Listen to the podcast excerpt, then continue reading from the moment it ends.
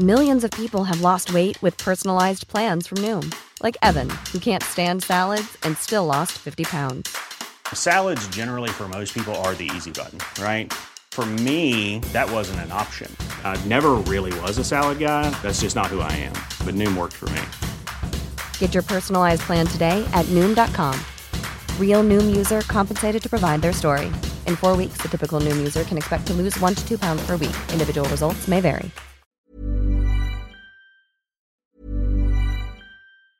This Mother's Day, celebrate the extraordinary women in your life with a heartfelt gift from Blue Nile. Whether it's for your mom, a mother figure, or yourself as a mom, find that perfect piece to express your love and appreciation. Explore Blue Nile's exquisite pearls and mesmerizing gemstones that she's sure to love. Enjoy fast shipping options like guaranteed free shipping and returns. Make this Mother's Day unforgettable with a piece from Blue Nile. Right now, get up to 50% off at BlueNile.com. That's BlueNile.com. Este lunes el presidente López Obrador señaló que ante el freno del conocido Plan B, o lo que se conoce como el Plan B, él tiene un Plan C. Y este plan es ni un voto para la oposición, eso es lo que dijo. Tenemos en la línea telefónica Javier Martín Reyes, investigador del Instituto de Investigaciones Jurídicas de la UNAM. Javier, gracias por tomar nuestra llamada. Eh, ¿Cómo ves este Plan C, ni un voto por la oposición? Eh, hola, ¿qué tal? Eh, Sergio Lupita, como siempre, con el gusto de saludarles.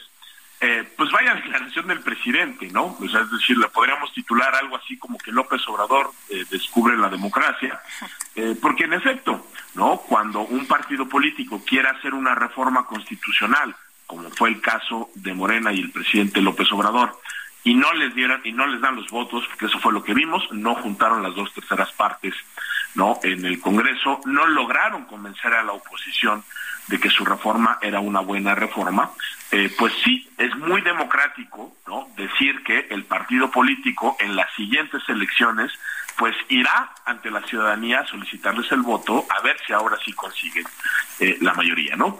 Aquí el gran problema es que entre el plan A y el plan C tenemos algo que se ha llamado el plan B, que eso sí no es ni democrático ni constitucional, que es tratar de aprobar reformas legislativas que van en contra de la Constitución, precisamente para romper con la equidad de la contienda, precisamente para debilitar al árbitro y, precisamente para debilitar esas instituciones y esas garantías que han permitido que en México los votos se cuenten y se cuenten bien, ¿no? Yo creo que ese es el gran problema de la estrategia que efectivamente siguió el presidente de la República, ¿no? Oye, ¿y cómo ves estas declaraciones en las que el presidente dice los conservadores no quieren la democracia? ¿Que no vivimos en una democracia? Sí, a ver, vivimos en una eh, democracia, pero es una democracia constitucional. Eh, es decir, la voz de las mayorías, por supuesto que es muy importante. Eh, creo que nadie cuestiona la enorme legitimidad democrática con la que ganó el presidente eh, López Obrador obtuvo 30 millones de votos, más del 50% de la votación válida. Eso nunca había sucedido en la historia democrática eh, de México y también hay que decirlo, desde 1997 el mandato en las urnas no había sido el de gobierno unificado, ¿no? O sea, lo que vimos prácticamente entre el 97 y el 2018 fueron gobiernos divididos donde un mismo partido o una coalición no controlaba la presidencia eh, y, las dos cámaras, y eso sí lo logró, digamos, eh, con toda la legitimidad de las reglas eh, del juego el presidente López Obrador y su movimiento. Pero en una democracia constitucional esas expresiones mayoritarias no son ilimitadas. Y esos límites vienen dados en buena medida por la propia Constitución, por los principios que se recogen ahí, por las instituciones de garantía que ahí están contempladas y también, hay que decirlo, por los derechos fundamentales de todas las personas, ¿no? El gran problema con el Plan B es que atenta contra estos límites, ¿no? Nos dejaría en un estado de cosas donde la organización electoral estaría en riesgo y eso pondría, déjame eh, ponerlo así, nos dejaría en una situación donde no quedaría claro que se podrían instalar las casillas, que se podrían contar bien los votos. Ahí hay potenciales afectaciones al voto eh, ciudadano, ¿no? Hay, por supuesto, también una enorme cantidad de afectaciones en materia eh, laboral. Pensemos nada más en todas las personas que laboran en el INE, en los institutos electorales locales y que se verían afectadas Y es precisamente frente a estas situaciones que el Poder Judicial en una democracia constitucional cumple eh, con ese importantísimo papel que es el ser el garante de los derechos fundamentales de todas y de todos y ser el garante precisamente de esos principios que están recogidos en la Constitución. Eso fue lo que en pocas palabras eh, el, Lupita razonó el ministro Laines, ¿no? Hay quienes, eh, incluso senadores, se han sorprendido de, pero ¿cómo la decisión de una sola persona podrá ponerle pausa, podrá suspender la aplicación de una reforma, ¿no? Que ha sido aprobada por las cámaras? Pues sí, los sistemas de frenos y contrapesos, como es el mexicano, operan precisamente bajo esa eh, lógica, ¿no? Es una lógica, de nueva cuenta, de controlar al poder, de racionalizarlo, y de nueva cuenta, es perfectamente normal que el Poder Judicial cuente con este tipo de atribuciones. Hay precedentes, ¿no? Esta no es la primera vez eh, que sucede. Eh, y, bueno, pues creo que a final de cuentas la responsabilidad es de Morena y del presidente. Si ellos no hubieran promovido una reforma electoral tan abiertamente inconstitucional, seguramente no estaríamos viendo no eh, esta reacción por parte del, Poder Judicial, Lupita. Javier, el gobierno dice, o la Consejería Jurídica del gobierno dice que el ministro Laines le quitó hojas a la Constitución y no quiso, pues no quiso fijarse en el artículo 105 de la Constitución que prohíbe las controversias en materia electoral. ¿Qué opinas? No, a ver, yo creo que esa es una afirmación, déjame ponerlo eh, así, tramposa, por decirlo de alguna manera.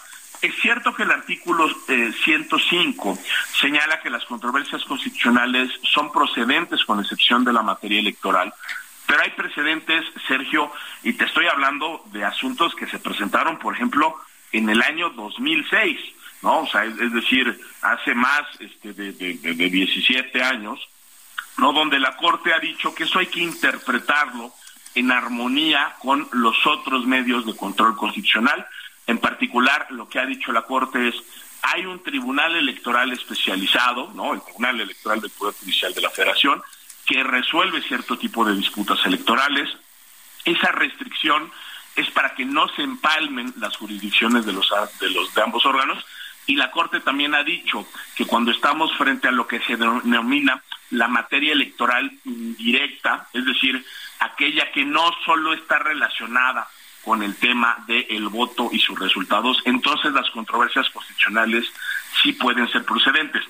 Eso fue lo que argumentó el Instituto Nacional Electoral al momento de plantear eh, su demanda y creo que el, ministro Laines lo que hace también es recoger esos propios precedentes de la Corte para eventualmente eh, admitir eh, la demanda, ¿no? Entonces, en ese sentido, creo que sería muy injusto decir que el ministro Laines le está arrancando hojas a la Constitución.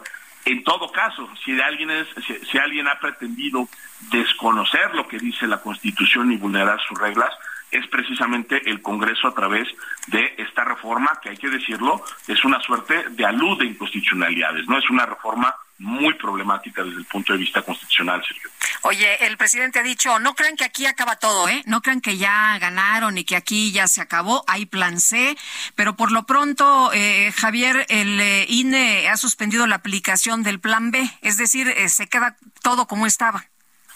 Exactamente, esta es una suspensión, digamos, de la totalidad del decreto de reformas eso implica que de momento no solo el INE, sino también los institutos electorales locales, los tribunales electorales, tanto federales como locales, tienen que seguir aplicando las mismas reglas que estaban vigentes antes de que se aprobara eh, el Plan B. No es una suspensión, eh, digamos, que eh, ya no pueda ser revocada, de hecho se puede impugnar. El gobierno también anunció en ese comunicado de prensa que presentará un recurso de reclamación habrá que estar muy al pendientes de lo que suceda en la segunda sala de la Suprema Corte de Justicia de la Nación.